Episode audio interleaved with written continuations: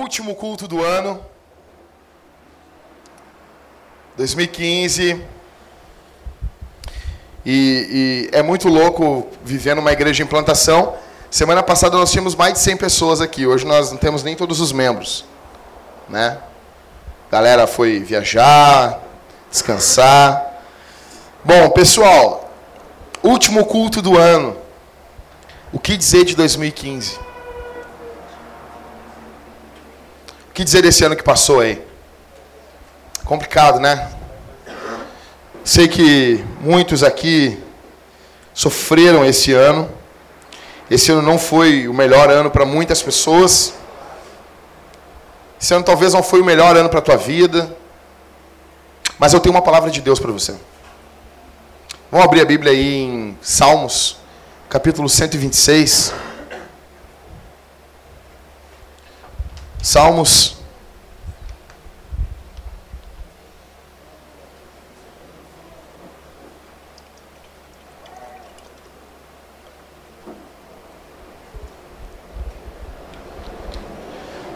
Salmos, vai procurando aí, vai abrindo a Bíblia. Salmos 126.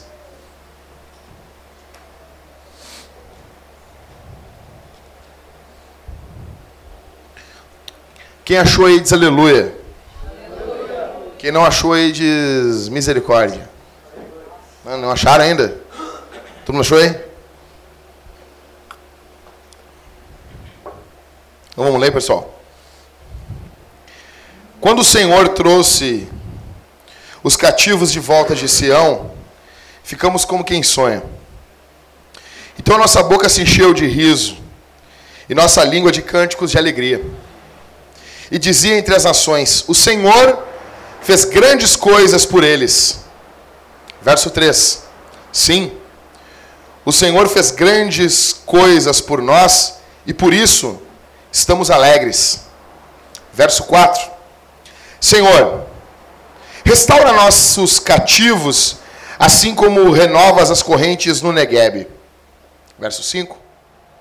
Os que semeiam em lágrimas colherão com cânticos de júbilo. Aquele que sai chorando a plantar a semente voltará com cânticos de júbilo, trazendo consigo seus feixes. Palavra de Deus. O que dizer de 2015? Alguém quer dizer aí? Alguém quer tem uma palavra para resumir 2015, Ivan? Tem alguma palavra para resumir esse ano? Tua vida foi uma, uma loucura esse ano, né, Ivan? O quê? Lutas e vitórias. Nossa, muito crente, né? Muito crente. Imagina um livro, Michael. Lutas e vitórias. E a parte de trás está ele, assim. Ele é Suna, assim. Ele é Sula. Ivan vive na cidade de Canoa City. Ele, sua esposa e mais um cachorro. Quantos? Oito. Oito. É pouca coisa, né? E dois gatos. Como é que tu resumiria aí, Matheus? Ano de 2015. Só, nós temos um neopentecostal no nosso meio. Só vitória.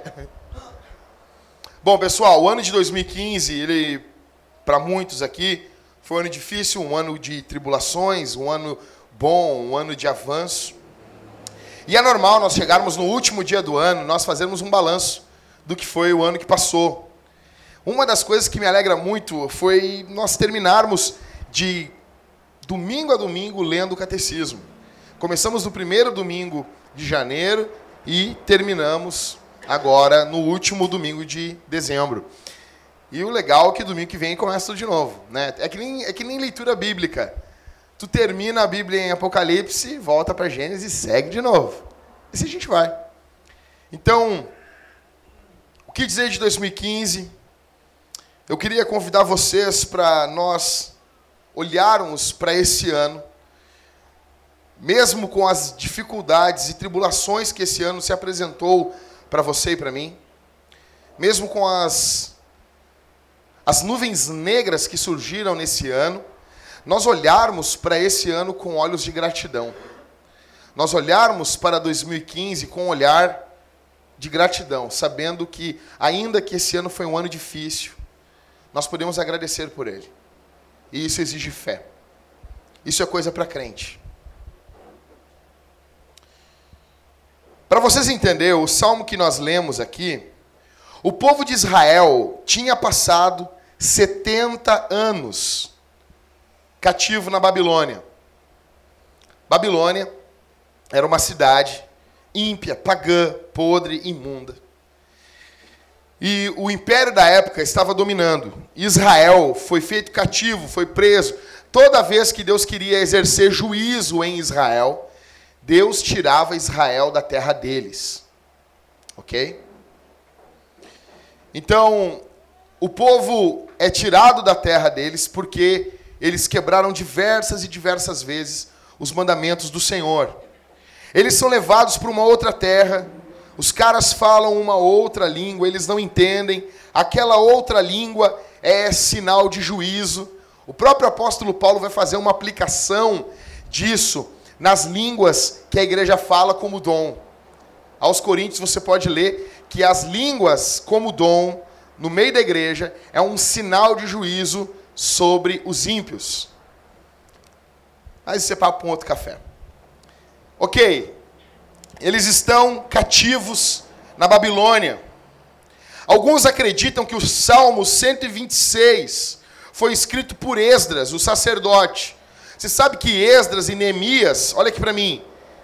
Esdras e Neemias, Esdras é o, Esdras é o sacerdote e Neemias é como se fosse o comandante, como se fosse ali o líder político da nação de Israel quando eles voltam da Babilônia. Eles ficam presos 70 anos na Babilônia. Antes desse período de 70 anos de prisão, nós temos o quê? Nós temos os profetas maiores. Não todos. Daniel vem no período do exílio, né? Mas um pouquinho antes ali, nós temos Jeremias dizendo: Ó, oh, o juiz vai vir. Vai vir juízo sobre nós. E o povo não se arrepende, o povo continua pecando, o povo continua desprezando o Senhor, desprezando o culto, desprezando a palavra, desprezando o evangelho. E o povo havia pecado e insistido no pecado insistido. Esse cara, quando ele escreve o Salmo 126, quando diz assim: Quando o Senhor trouxe os cativos de volta a Sião, ficamos como quem sonha. Provavelmente, é, isso aqui é, é, seria a reprodução de um menino que foi levado cativo para a Babilônia quando criança ainda. Tinha os seus 4, 5 anos. Quando foi levado cativo para a Babilônia. Imagine você. As pessoas invadindo Porto Alegre, destruindo as casas, destruindo tudo. Não, não é o PT. Destruindo todas essas coisas aqui e pegando e nos levando presos para um outro país, para uma outra nação, zombando do Evangelho, zombando do nosso Deus. E aquela criança foi levada. E ela cresceu ouvindo que Deus levaria essa, esse povo de volta para sua terra. E ela cresce, vira um homem que ele não virou adolescente. Que, cara, eu quero abrir um parênteses aqui. Eu quero declarar guerra contra os adolescentes, cara. Velho, que época mais estúpida. Que época mais estúpida. Não existe adolescente na Bíblia. Não existe adolescente na história. Nunca houve isso. Nunca existiu isso. Isso é uma coisa nova, é de agora, 50, 60, 70 anos para trás. Isso não existia. Não existia essa coisa de, ah, o adolescente. Com 21, 22 anos, Alexandre o Grande se debruça na, ali na, na casa dele e, e chora, porque ele não tem mais nada para conquistar. Porque ele já era um homem. Mas a nossa geração fica enviadando os jovens. É verdade. É verdade. Pode parecer engraçado, mas é verdade. Então, assim, existe criança na Bíblia, existe adulto. E nós ficamos aqui encorajando você a virar homem. E não existe essa coisa de adolescência. A gente pode falar com carinho isso, mas não existe. Não existe. Ok? E esse cara virou homem. E ele tá ali plantando. Cara, é complicado hoje em dia aí, né? A gente vai falar um troço desse aí. A pessoa pode, ah, tô me ofendendo. Não, tô dizendo que tu não deve ser adolescente. Não tô falando mal da tua idade. Tô falando mal do que estão criando aí. E esse cara era criança. E ele vira homem. E ele trabalha, e ele trabalha plantando ali na Babilônia. Isaías, Jeremias mandou uma carta para os cativos da Babilônia. Você se lembra da carta? Eu preguei esse ano aqui. Tinham três pedidos. É o quê? Olha, cuidem da cidade. Como é que é, Rodrigo?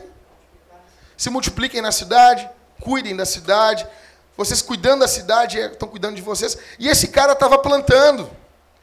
E ele ficava lembrando de Sião, lembrando do culto, lembrando da igreja quando ele se reunia. E quando ele está plantando a semente, as lágrimas caem do olho dele e ele chora.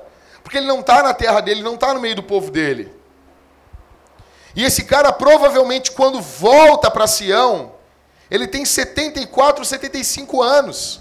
Aí vocês entendem que um cara que passa 70 anos plantando uma semente, chorando, desesperado, lembrando quando eu tinha 5, 6 anos de idade, nós viemos para essa terra e o Senhor disse que nos tiraria daqui. E daí, depois de 70 anos, esse cara volta e ele diz: quando o Senhor trouxe os cativos de volta a Sião, ficamos como quem sonha. Era um sonho. Era um sonho. Era muita alegria.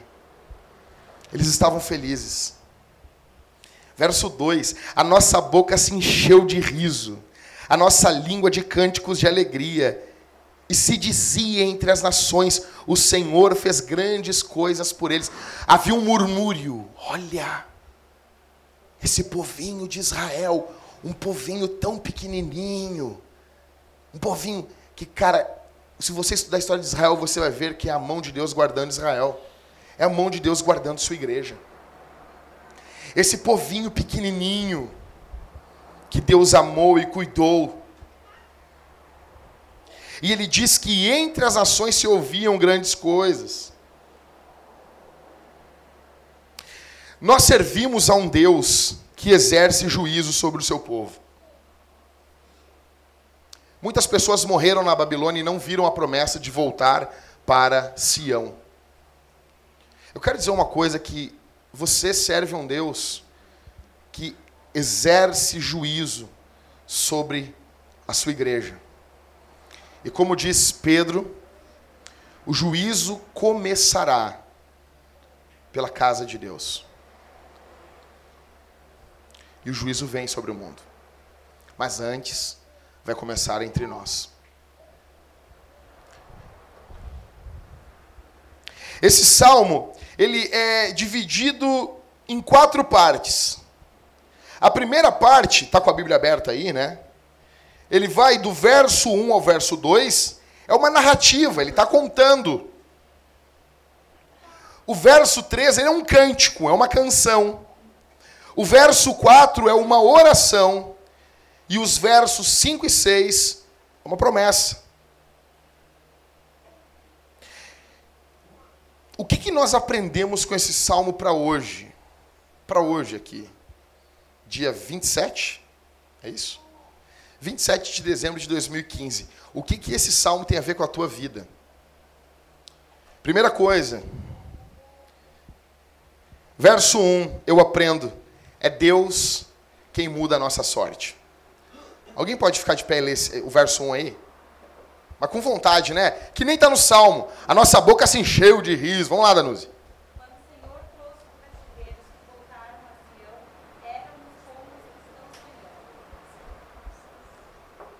Quando o Senhor,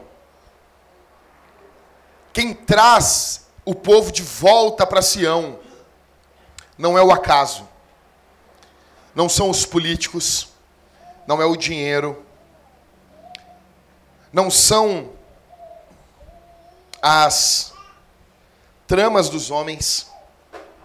Quem traz, olha aqui para mim, quem traz, quem traz o povo de volta para Sião é Jesus. É Jesus que restaura a nossa sorte. Hoje, dia 27 de dezembro, Passado o ano que você passou, bom ou mal, mais ou menos, ah, não importa. O teu olhar, o teu foco tem que estar em Jesus. Não é o teu dinheiro, não são aqueles, aquelas promessas de trabalho. Não, cara, é o seguinte, aqui nós vamos estourar, eu vou fazer tal coisa. Você que tem sonhos por ministério, e, e muitas pessoas apontam para você assim, não, não, olha é o seguinte, quando eu tiver condições, eu vou fazer tal coisa por ti. Não vão, é o Senhor. É o Senhor. É o Senhor. É Jesus. Ainda que coisas boas venham dos homens, a origem última dela é, delas é divina. Ainda que o povo estivesse como escravo na Babilônia, Deus tinha planos para eles. Minha pergunta para você aqui essa noite: aonde você está colocando as suas expectativas? Onde você está colocando as suas expectativas? Não, cara, é o seguinte, é aqui, meu. Aonde que você repousa a tua segurança? É nas promessas dos homens. Aonde está a tua segurança? Aonde está o teu coração repousando? Onde o teu coração está repousando? Você se preocupa, talvez como muitas pessoas, cara, eu, eu até confio em Deus, mas eu estou preocupado como que Ele vai fazer. Já viu gente assim? Não, eu, eu, já, eu até acredito que Deus pode fazer, mas como, cara? Imagina Moisés chegando na frente do Mar Vermelho, o mar está ali, e ele, ah, Deus, e agora como que tu vai fazer? Cara, deixe o como para Deus. Deixe a forma como a coisa vai ser feita para Deus. Deus pode abrir uma porta aonde só tem parede. Deus pode proporcionar uma saída para o seu povo onde não tem. O povo seria morto por Faraó. E Deus abriu o mar. Por amor ao seu povo, pelo fato de Deus amar o seu nome e amar o seu povo, Deus faz milagres. Deus faz milagres, muitos milagres. É Jesus, é Jesus que restaura a nossa sorte. É Jesus. Você precisa parar tudo aqui essa noite. Ah, tudo bem, legal. Bah, fala outra coisa aí. Não. Você precisa aprender isso. Porque quando vem o caos, quando acaba a grana, quando acaba tudo, você se desespera. É Jesus. É Jesus. É Jesus que muda a nossa sorte. É Jesus, em última instância, aquele que vai estender a mão para você quando você não tiver saída. Você consegue entender isso? Você fica alegre com isso? Você fica feliz com isso? O cara chega e diz assim: Olha, Jackson, eu sei que é triste isso, eu entendo, mas o cara diz assim: Jackson, ou então diz, diz diferente, né? Bah, meu, o fulano tá mal no hospital, é mesmo? Só Deus. Pô, então tá bem. Pior se ele dissesse assim: Bah, meu, olha, o fulano, Deus largou ele, mas só os médicos. Daí ele estava mal. Ah, agora só a medicina. Deus abandonou o cara. Mas só Deus parece que é pouca coisa, entendeu? Bah, só Deus. Peraí, cara. Jesus é aquele que muda a nossa sorte. Olha aqui para mim. Em outubro de 2012, nós começamos algumas reuniões, porque um pastor, filho do diabo, filho do Satanás, estuprou três mulheres. E essas mulheres ficaram quebradas, a igreja esvaziou e ligaram para mim para começar uma reunião. E lá ia eu e a Talita com o nosso carro. Um, o, o apelido dele era Dragão. Alguns irmãos conheceram ele. Cara, pensa num carro quente. Era uma mostra do inferno. Toda vez que eu entrava naquele carro, eu, eu quero ir pro céu, cara. Eu quero ir pro céu. Era muito quente. E ele soltava uma fumaça ainda, assim, sabe? O motor já estava a pau há muito tempo. E na plantação da nossa igreja, eu botava 10 pessoas dentro do carro. Uma coisa muito bonita para um pastor fazer. E eu me lembro que nós começamos as nossas reuniões em outubro de 2012. E eu, o Rodrigo, a Jéssica e eu. Tem foto nossa no carro, carro lotado, né, Rodrigo? E, e o Rodrigo viu o comecinho daquilo. Era pancadaria, né, Rodrigo? Vinham os caras do Kenneth Hagin não sabe o que é Kenneth Hagen? É um filho do diabo. E os caras vinham e queriam, não, porque é unção, mas é uma unção muito estranha. E, e, e, vinham, e daí veio uma vez uma mulher que, que era, nem era adventista, mas queria que nós guardássemos o sábado. Aí eu perguntei para ela, minha filha, tu guarda o sábado? Eu não. Então, o marido era jogador de futebol. Tu acha que ela ia querer que ele não jogasse no sábado? Né? Mas para os outros, né, não tem problema. E nós passamos muitas coisas. Muitas coisas. Aí, no começo do ano de 2013, o Senhor começou a me, me incomodar. Vamos começar uma igreja bíblica em Porto Alegre, tem tão, tão poucas. Aí, velho, cara, pensa num monte de gente que disse: Eu vou ajudar. Eu vou ajudar, cara. Eu, eu vou estar aqui te ajudando. Pela internet, meu, os caras faziam promessa de rios e fundos. Uma irmã chegou e disse: Olha, meu marido ganha bem. Então tudo que eu ganhar, tudo que eu ganhar, eu vou dar metade para vocês. Eu, meu Deus do céu. Daí começamos a anunciar: Ó, oh, nós vamos começar a igreja oficialmente em 19 de maio. Casualmente caiu no dia de Pentecostes. Dia 19 de maio nós vamos começar a igreja assim, assim, assim, assim. E eu pensei, meu Deus do céu. As pessoas estão sempre reclamando que não tem igreja bíblica na cidade. Estão sempre falando mal dos falsos pastores e falsos pregadores. Nós vamos dar um grito aqui no meio do centro e vai vir 200 pessoas. Velho, 95% de quem disse que ia ajudar não ajudou. Os outros 5% ajudaram só nos primeiros dois, três meses. Mas eu aprendi uma coisa com um pregador americano que nós não precisamos de dinheiro para plantar igrejas. Nós precisamos de Jesus. Nós precisamos de Jesus. A nossa primeira série, se lembra, Rodrigo? Foi A Nossa Mensagem é Jesus. E eu estava com o coração inflamado. Eu queria ensinar cristologia para o povo. Eu ainda vou pregar essa série de novo ainda. São, do, são 13 sermões só sobre Jesus. Sobre Jesus, Jesus, Jesus. E daí eu preguei o primeiro sermão, Jesus era Deus. Chegou um irmão e disse assim: Ah, mas não podia ter mais fogo nessa mensagem aí? Tu quer o quê? Tu quer o diabo? Porque eu tô falando de Jesus. E a galera que investia pesado, velho. Galera, os poucos que estavam ajudando a gente financeiramente começaram a dar problema. Eu tinha aquela coisa, aquela ânsia, meu Deus, nós precisamos de uma igreja que tenha velhos. Porque tu pastorear uma igreja que tem gente velha, pô, os caras te respeitam como pastor.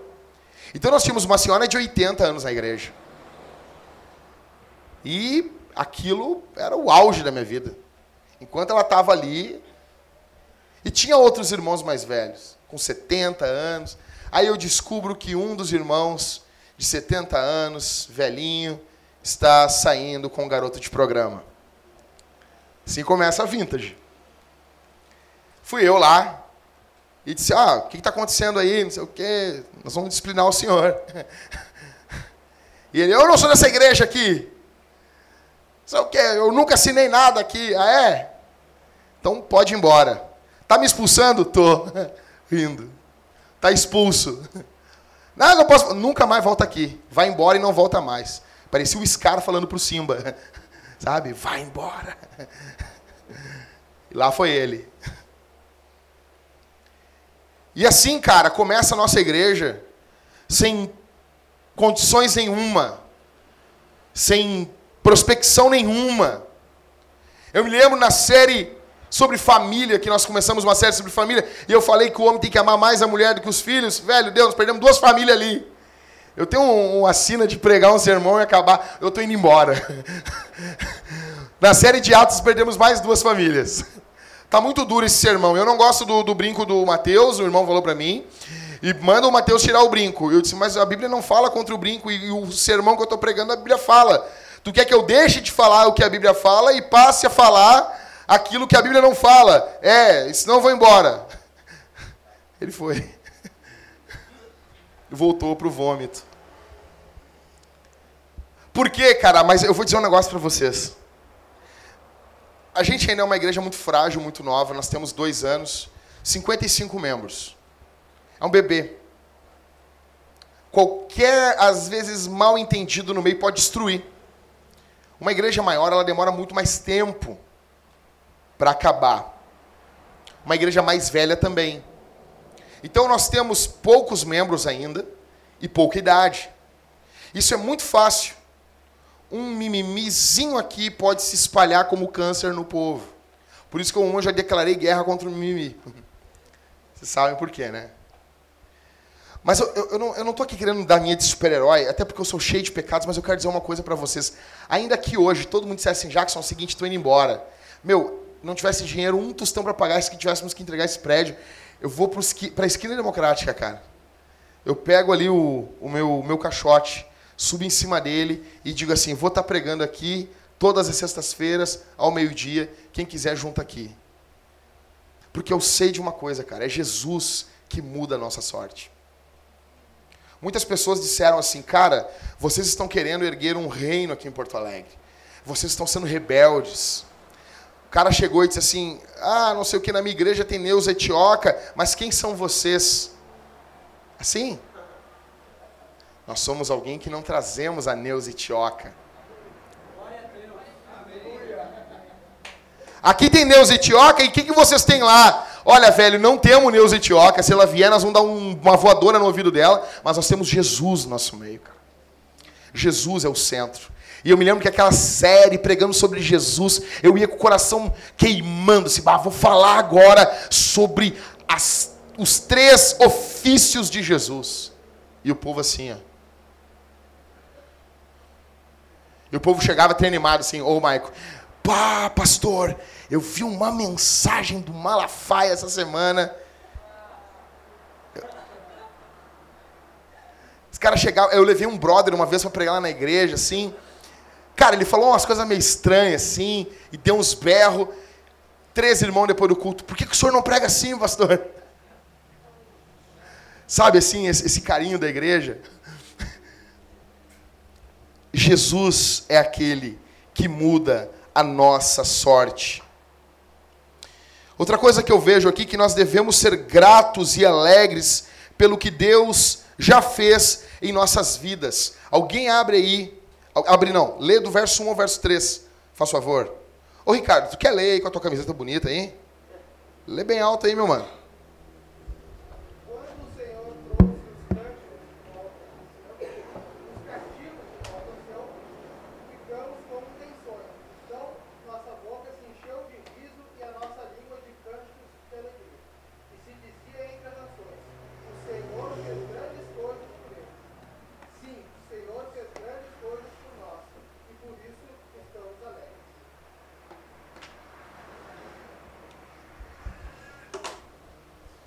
Eles estão olhando para o passado e eles estão felizes. Eles estão olhando para aquilo que Deus já fez na vida deles. Você pode fazer esse exercício. Por que, que a oração tem que ter gratidão? Por que, que a oração tem que ter agradecimento? Porque quando eu paro para agradecer, eu paro, bah, mas olha só. Digamos assim, Jesus me curou de uma encravada. Aí agora eu tô com pelo encravado. E eu estou triste porque eu estou com esse pelo encravado. Daí eu vou orar. E eu tenho que fazer um agradecimento. Jesus, olha, ele me curou de uma unha encravada. Uou! Então o que, é esse pelo encravado para Jesus? Jesus pode curar esse pelo encravado também. É, uma, é um, um exemplozinho bobo, mas você está entendendo. Quando você faz um exercício para agradecer a Deus, aquilo que Deus já fez na sua vida, você tem muito, muito, muito mais fé diante de um novo problema. Então, esses caras estão parando e estão agradecendo. Eles estão lembrando da época, do momento em que eles voltaram para Sião. Você tem que olhar a nossa igreja, aqui é uma igreja pequena, e agradecer por ela, velho. Olhar para os irmãos que estão repartindo a vida. Eu quero animar você a você fazer isso aí encerrar esse ano e agradecer a Deus pelo Rodrigo, velho. Eu diminuí a barba do Rodrigo ontem, que a Jéssica não aguentava mais. E eu agradeço a Deus porque ela deu um chocolate para mim. Cheguei na casa da Jéssica, porque, cara, a, a, geladeira do Rodrigo ela tem uma magia. E eu, tenho, eu, eu amo abrir a geladeira do Rodrigo. Sempre tem uma coisa nova lá. Um negócio louco, estranho, diferente. Eu, Rodrigo, o que é isso aqui? O que é isso aqui, Rodrigo? Eu falo, Rodrigo, você vai. Ô, meu, é da Jéssica. É da Jéssica. Nem toca nisso aí. Eu, Rodrigo, sério? E daí eu cheguei lá, cara, e tinha uma caixa com cinco sneakers. É, um baita no chocolate. Aquilo dá para um batalhão atravessar a Rússia. E eu, olha, Jéssica, que legal! Oh, olha só, cheguei na sala assim, que legal, né, Jéssica? A Jéssica, aham, é, é meu. Não gosto, quebra minha geladeira. Paciência. Vou voltar aqui e vou abrir de novo. Daí, quando eu fui cortar a barba do Rodrigo ontem, eu Jéssica, eu preciso de um chocolate. Dela trouxe chocolate para mim hoje. Esse convívio, essa não é somente troca de informação teológica, mas é o viver junto, é o repartir a vida. Nós precisamos disso. A Bíblia nos compara com ovelhas. Você não é uma águia, campeão, tu não é o cara. No Evangelho, não tem lá o, o, o, o quem é o cara lá, o raladão lá que chega no filme dos mercenários, tá todo mundo morrendo lá? Chuck Norris. Não, é, não existe Chuck, Chuck Norris no Evangelho, cara. Todos nós precisamos uns dos outros. Você não é uma igreja. Os caras chegam para mim assim, bah, que vai ter agora a conferência, a igreja que eu quero ser. Já começou errado. Você não é igreja. Repita comigo, eu não sou a igreja. Eu não sou a igreja. Porque eu não sou imbecil. Ou tu é? Então repete. Eu não sou. Confessa isso, conversa. Eu não sou imbecil. Esse viver, você tem que dar graça por isso. Do verso 1 ao verso 3, o que, que eles estão fazendo? Tu fechou a Bíblia, Su? Meu Deus do céu. O que, que eles estão fazendo do verso 1 ao verso 3, Carol? Eles estão agradecendo. Eles estão lembrando. Eles estão lembrando do passado com gratidão. O fato de ter uma Bíblia na mão, isso aqui tem que ser motivo de alegria. O fato de ter vida, o fato de ter família, o fato de ter comida, o fato de você ter dinheiro, o fato de Jesus fazer muitos milagres na sua vida. Você precisa hoje olhar para o passado e se alegrar no que Deus já fez na sua vida. E Deus fez muitas coisas por você. O problema é que nós só nos focamos naquilo que é ruim. Quais as coisas você tem para agradecer a Deus por 2015. Você sofreu? Sim. Mas Jesus consolou você. Você está em uma igreja que se esforça para ser presente nos seus momentos ruins. Quais são as coisas que hoje você literalmente eu tenho como agradecer isso aqui? Obrigado, Jesus. Foi difícil, eu chorei, foi complicado, não foi muito fácil não, mas eu tenho coisas para te agradecer. Eu olho para trás e eu lembro de coisas. Obrigado, Senhor. Verso 4. Devemos olhar o nosso presente sem desânimo, mas com orações. Alguém lê o 4 aí, faz favor. Vamos lá, galera. Ô Liscano, lê o 4 para nós aí.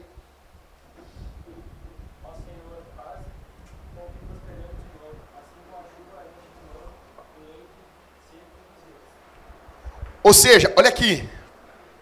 Como que ele olha para o passado? Com gratidão, ok? Como que ele olha para o presente? Com oração, com súplica. Eu sou grato pelo que Deus fez, mas eu oro para Deus fazer de novo. Essas correntes do Negueb, velho, tem até um vídeo na internet eu ia trazer e acabei me esquecendo. Tem muita igreja neopentecostal que faz um monte de música aí, bota tocar e faz uma gritaria. Alguém já passou por isso? Vocês já viram isso, né? E as correntes estão vindo. E a galera.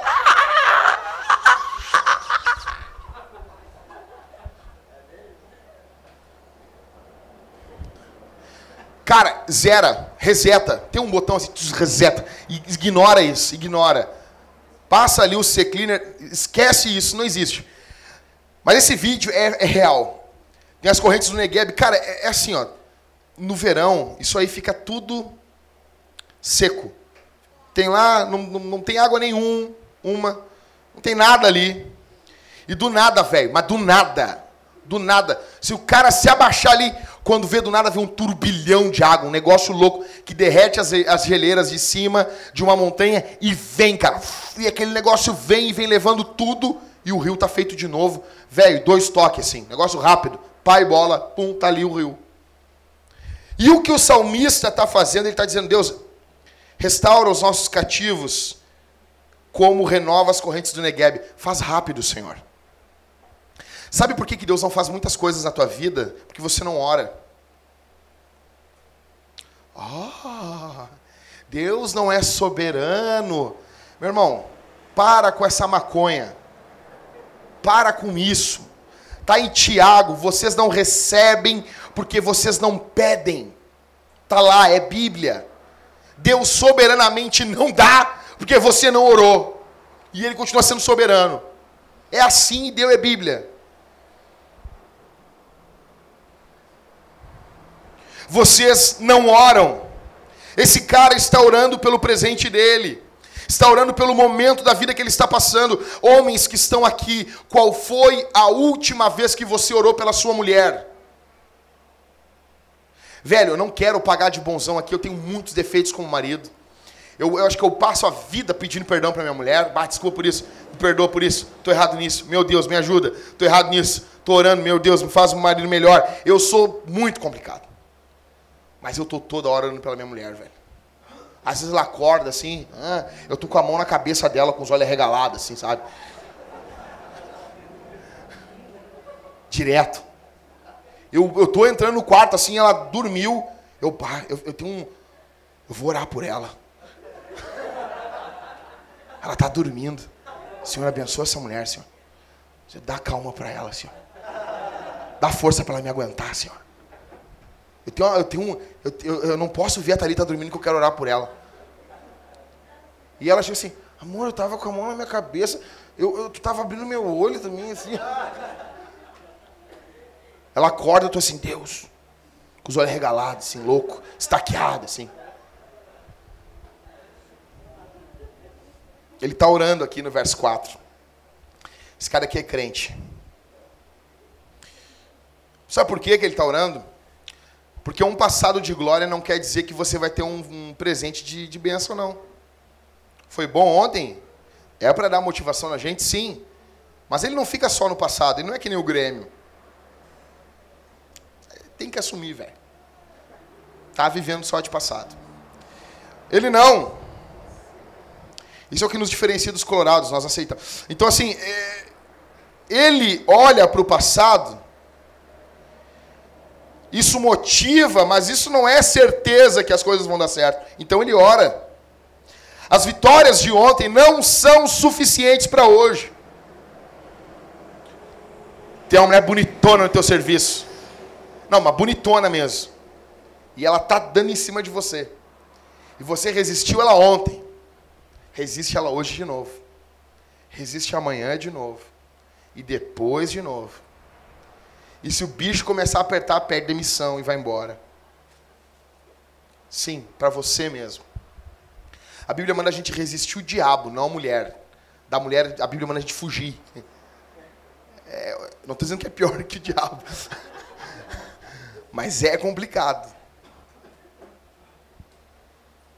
Eu me lembro que eu era solteiro e uma guria começou a dar em cima de mim no serviço. E ela chegou no, no, no, no feriado de carnaval e disse: Vamos lá para casa, meu noivo não tá. E eu. Por dentro tava assim. Mulher bonita, e eu, meu Deus, me ajuda, me ajuda.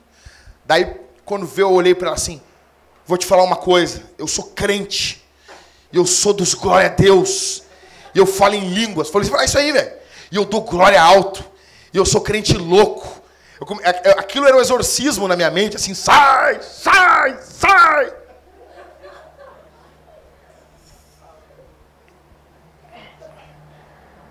Venceu ontem, tem que vencer hoje de novo.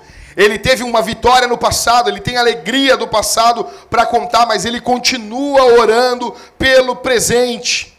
Nós temos que ser cheios do Espírito Santo hoje. Você precisa ser cheio do Espírito Santo. E eu estou muito preocupado, porque esse tema não entra hoje nas nossas igrejas. Quando é cheio do Espírito Santo, é o espírito de lagartixa, é espírito de porco, é espírito de leão, é umas bichices do inferno. Mas a gente. Ai, cheio de Espírito Santo. A trindade reformada, às vezes no Brasil, parece que é o Pai, o Filho e a Bíblia. Não é o Pai, o Filho e o Espírito Santo.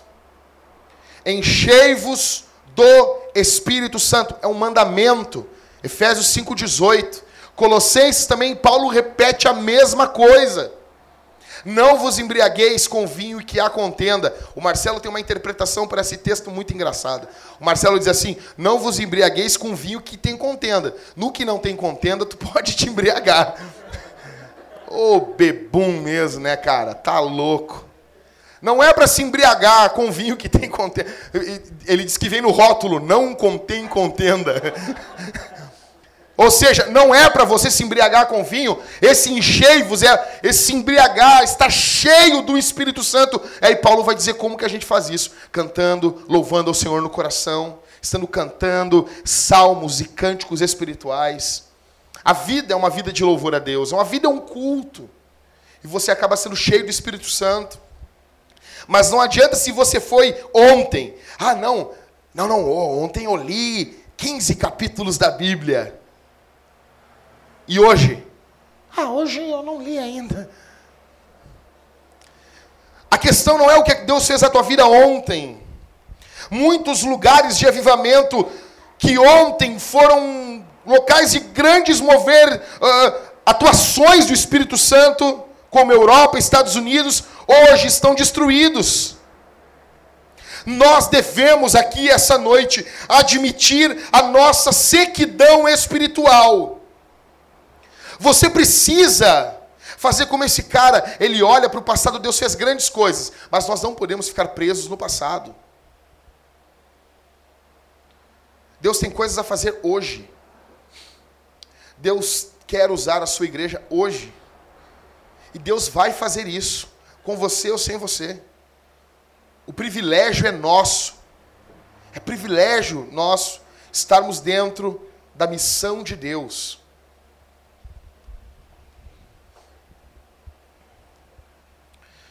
Quero dar uma notícia para vocês.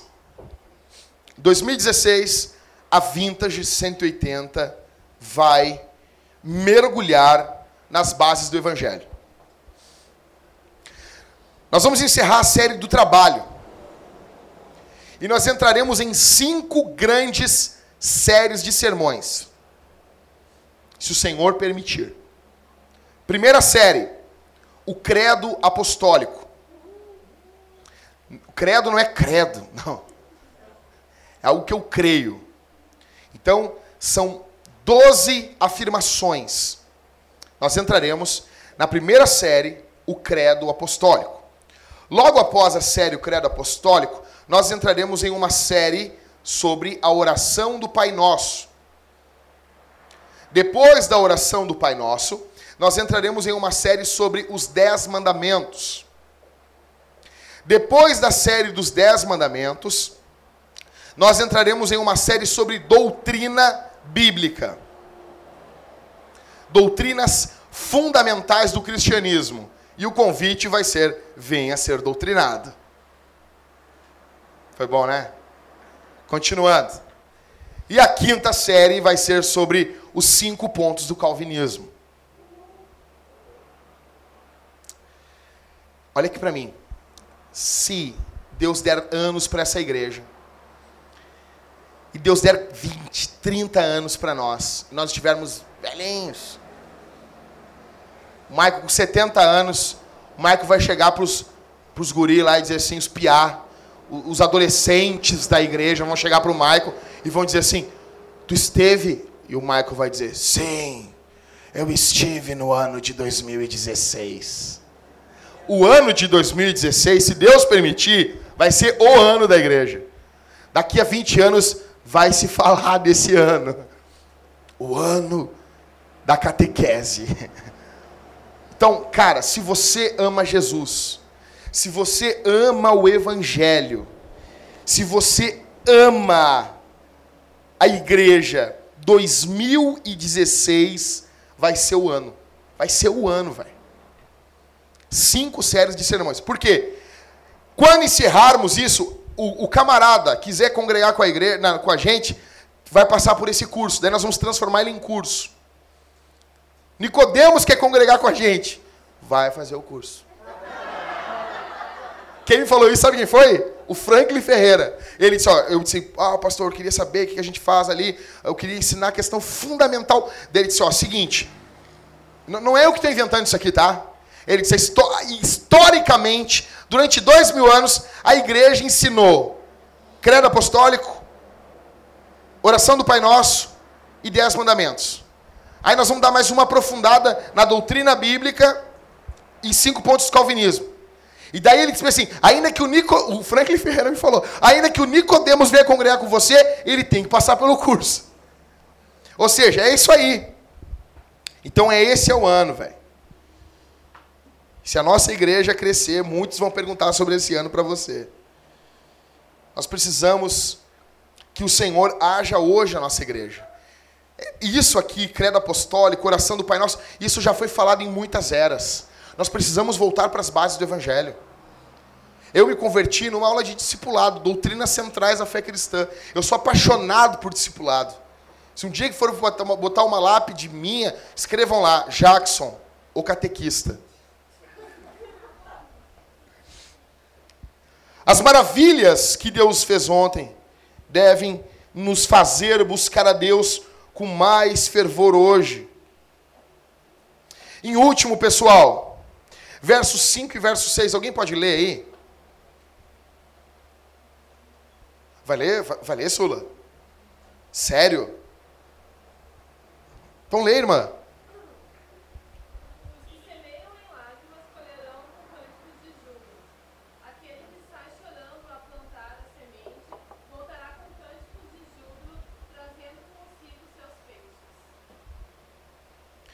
Você precisa olhar para o seu futuro com esperança. Então eu quero convidar você a fazer três exercícios. Primeiro, olhar para 2015 com quê? Com gratidão. Olhar para o dia de hoje, para esse período que você está vivendo, com oração. E olhar para 2016 e para o que a vida tem para você, para aquilo que Deus preparou para você, olhar com esperança. Verso 5, verso 6 de novo, Sula.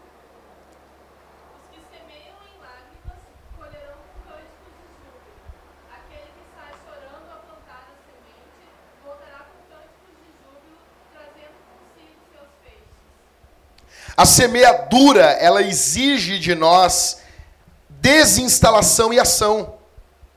É preciso sair para semear. A semeadura exige que eu saia de onde eu estou, pegue sementes e comece a trabalhar e a plantar sementes.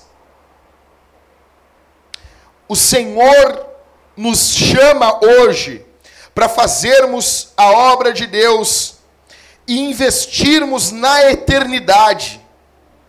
Realizarmos o nosso trabalho aqui nessa terra em Porto Alegre, olhando para a eternidade. Você precisa fazer isso. Você precisa olhar para aquilo que você está fazendo e olhar para a eternidade. Olha aqui. Você quer ganhar alguma pessoa para Cristo esse ano? Você não aguenta mais ter essa vida monótona. Não prega o evangelho nunca. Tem vergonhinha de Jesus. Na igreja quer cantar Usa-me, sonda-me. Não, nós não cantamos isso. Mas você não aguenta mais isso? Os seus problemas acabaram. Mire em uma pessoa. Mire uma. Eu vou ganhar esse cara para Cristo. Cara, eu botei lá no grupo lá, eu botei no, no, no grupo da igreja, que o Ed Stetzer, velho, o Ed Stetzer é o maior missiólogo vivo hoje no mundo. É ele. Quer entender sobre missões? Lê Ed Stetzer. O Ed Stetzer, cara, eu, eu e o Rodrigo vimos o cara pregando. O cara disse que o cabelo do Rodrigo era bonito. Né, Rodrigo? É, eu acho que ele é só missiólogo mesmo. De moda, ele não entende. Ele contou que na cidade dele, sabe o que, que ele fez? Ele começou a abastecer no mesmo posto, tanto mais caro ou mais barato, para ter condições de pregar o evangelho para o frentista. Toda vez que eu ia lá no Maicon, lá a gasolina, eu acho que eles trazem do Paraguai de comboio. E lá, cara, é muito barato. É muito barato. É 13,29? Não. Por aí. É muito barato, cara. Só que eu peguei e disse, não, velho, eu, eu, eu preciso ganhar, ganhar pessoas para Jesus. Já foi a terceira vez que eu fui no mesmo posto. Ontem teve um milagre de Natal. O Rodrigo. Mas quem, Rodrigo? O Ivan e o Cauê. Eles juntos me deram 50 reais de gasolina. Não, eu, eu inteirei uns oito pila que eu tinha. Eu olhei para eles assim, eu não tenho gasolina, velho. Vocês me ajudam? Daí foi saindo aquelas moedas, aqueles dinheiro de bêbado, assim, sabe? Daí deu 50 pila. Fui de novo no posto lá. E a mesma frentista parou comigo, falar comigo. Que na primeira vez eu ainda chamei ela de homem, ainda porque eu não, não discerni que era uma mulher. Já comecei mal, velho. Tá louco. Mas ontem ela já lembrou de mim. Já, oi, tudo bom? Como é que tá? Não sei o quê. Eu disse, vou ganhar essa mulher para Jesus, rapaz. Ó, Deus te abençoe. Amém. Olha aí.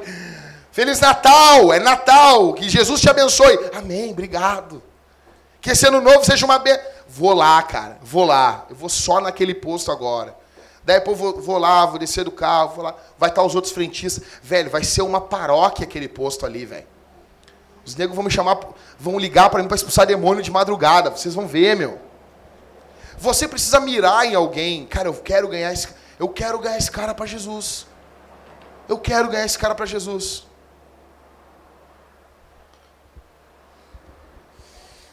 Isso exige abnegação. Porque o que eu estou falando aqui, sabe o que muita gente vai fazer? Ah, legal, mas. Ah, nada a ver. Nada a ver.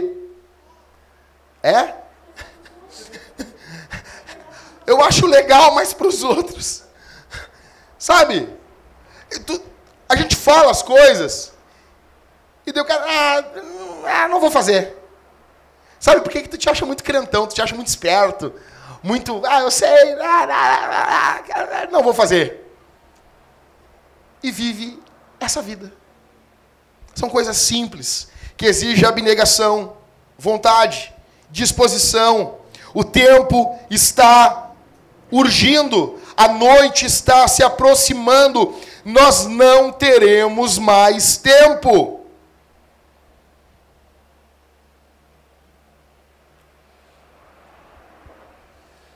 Encerrando, ele diz que os que semeiam com lágrimas colherão com cânticos de júbilo.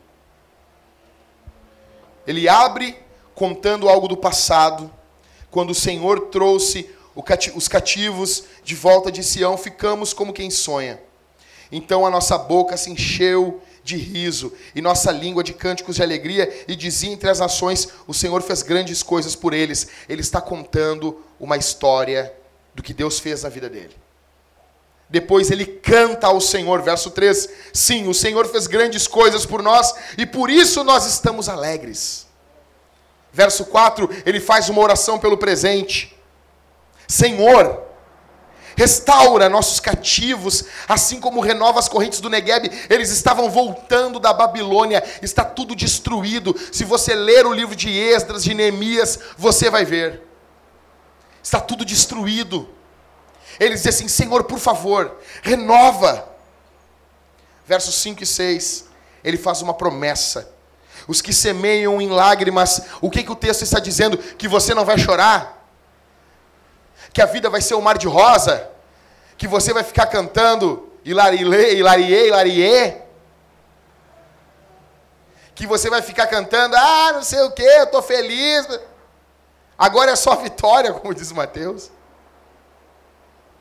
Aquele que sai, que semeia em lágrimas. Os que semeiam em lágrimas colherão, voltarão com cânticos de júbilo, de extrema alegria, de alegria exultante.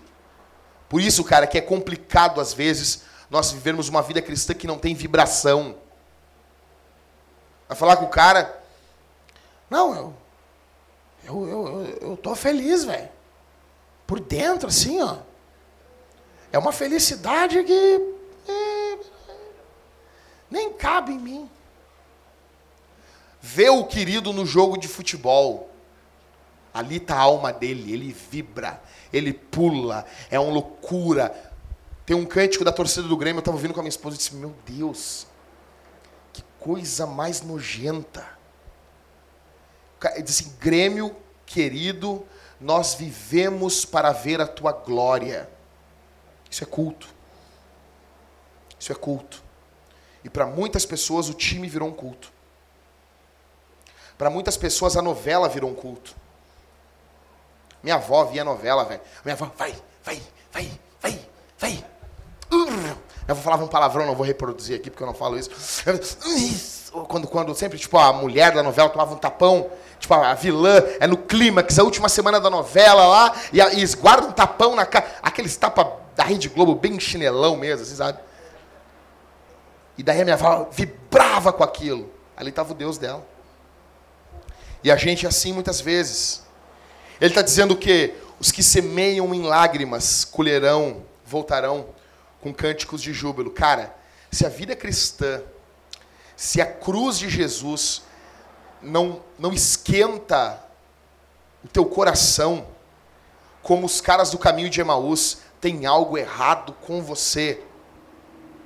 Qual foi? Eu não estou baseando tudo nisso, mas é muito estranho ter um, um irmão, um cristão que nunca chorou diante de Deus na Escritura. Não, mas ouvindo o Anderson Freire, ele chora. É, você, como é que é a música aquela? Sabe? Como é? É, não, você é o espelho, você é bonito. Você... Uns troços Aquele que sai chorando, verso 6, a plantar a semente, voltará com cânticos de júbilo, trazendo consigo os seus feixes. Que a tua ingratidão aqui essa noite, a forma de nós olharmos para o passado, é óbvio que existem coisas que vão nos fazer sofrer. Mas só nos apoiarmos nisso tem algo errado com a gente. Que a tua ingratidão de não olhar para Deus com alegria, de não colocar a sua alegria no Senhor, a sua alegria no Deus Criador em Jesus, que essa ingratidão, isso, isso seja destruído pelo poder da cruz. Estarmos juntos e, ah, mais um culto velho, vai para o batuque, vai bater tambor. que a sua, que a minha, que a nossa ingratidão seja destruída pelo poder do Evangelho. Que quando nós cantarmos hoje aqui, você cante a Jesus. Que você cante como se fosse o seu último cântico. E eu quero dizer uma coisa que um dia você vai acertar. Ah, eu vou no culto como se fosse o último. Um dia tu acerta, campeão. Vai, continua assim nós estamos vivendo os nossos últimos cultos. Cara, os últimos, os últimos louvores que você está cantando. Eu li essa semana o relato do Wayne Gruden, que é provavelmente o maior teólogo vivo hoje. E ele foi diagnosticado com mal de Parkinson. E o cara não só é teólogo, mas o cara é muito crente, cara. Tá ele e a esposa dele, e ele, junto com ela, e ele dizendo assim: Eu já estava começando a ficar difícil para botar a camisa. Já está difícil de usar o mouse. E o cara que escreve livros. Está começando algumas coisas ficarem difíceis. Ele diz assim: que o sorriso dele nas fotos estava forçado, porque o semblante dele caiu. Os músculos ficaram mais flácidos, o rosto dele caiu, e a mulher dele diz assim: sorri. A mulher dele fica fica mandando ele sorrir nas fotos, e daí ele faz mais força com os músculos para rir e fica um sorriso forçado. Aquelas sorrisos daquelas batatinhas que o cara frita, sabe? Aquele sorriso alma chips assim. Cara, e a hora, ele pede oração, ele diz assim, que eu possa cuidar bem o tempo que me resta. Os meus dias estão escritos no livro do Senhor. Que você tenha gratidão, meu irmão, por tudo que o Senhor já fez na tua vida. Que você possa, que toda ingratidão que você tem, às vezes, de reclamar, de murmurar contra Deus. Eu quero que você saiba que isso é pecado. Que isso é sério. Que ingratidão não é brincadeira.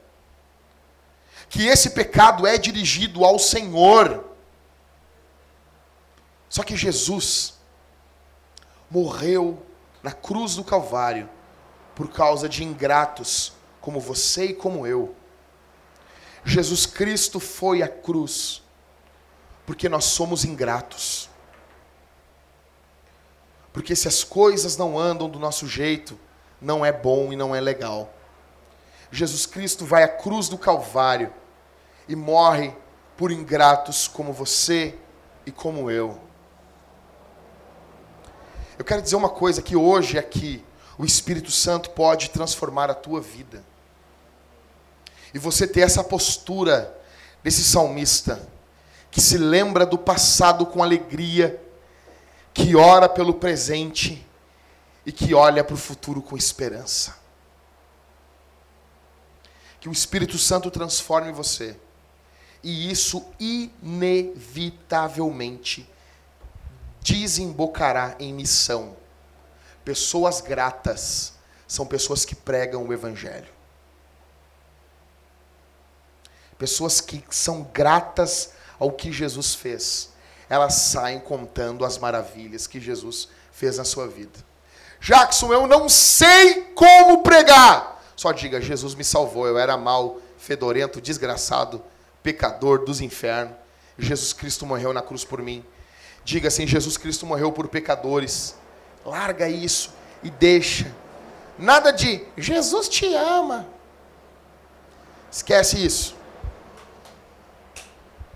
Jesus morreu por pecadores e diga: Jesus ama pecadores. Se o neguinho se enxergar como pecador e ver que é culpado, provavelmente a gente está falando dele. Jesus ama pecadores. Jesus ama gays. Jesus ama adúlteros. Jesus ama ímpios. Romanos 5, porque ele nos amou quando éramos ainda pecadores. Ele nos amou antes. Então pregue o evangelho com, com vontade, com vida, com coragem. Saia para fazer missão em nome de Jesus. Vamos ficar de pé, irmãos.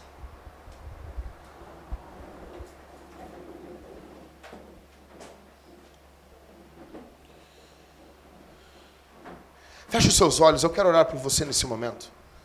Feche os olhos todos, por favor. Último culto do ano, velho. Último culto do ano.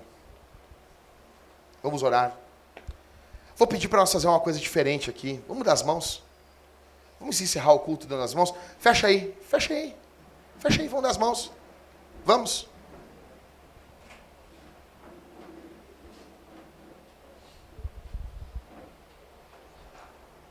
Vamos orar, irmãos?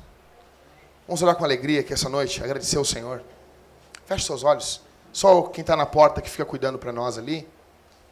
Senhor Deus, Pai de nosso Senhor Jesus Cristo, obrigado, Senhor, pelo ano que nós passamos. Obrigado pelo ano de 2015, por tudo que o Senhor Jesus fez no nosso meio. Obrigado pelo ano de 2015 pelas tuas misericórdias. Obrigado, Senhor, porque o Senhor cuidou de nós quando achávamos que não tinha mais saída.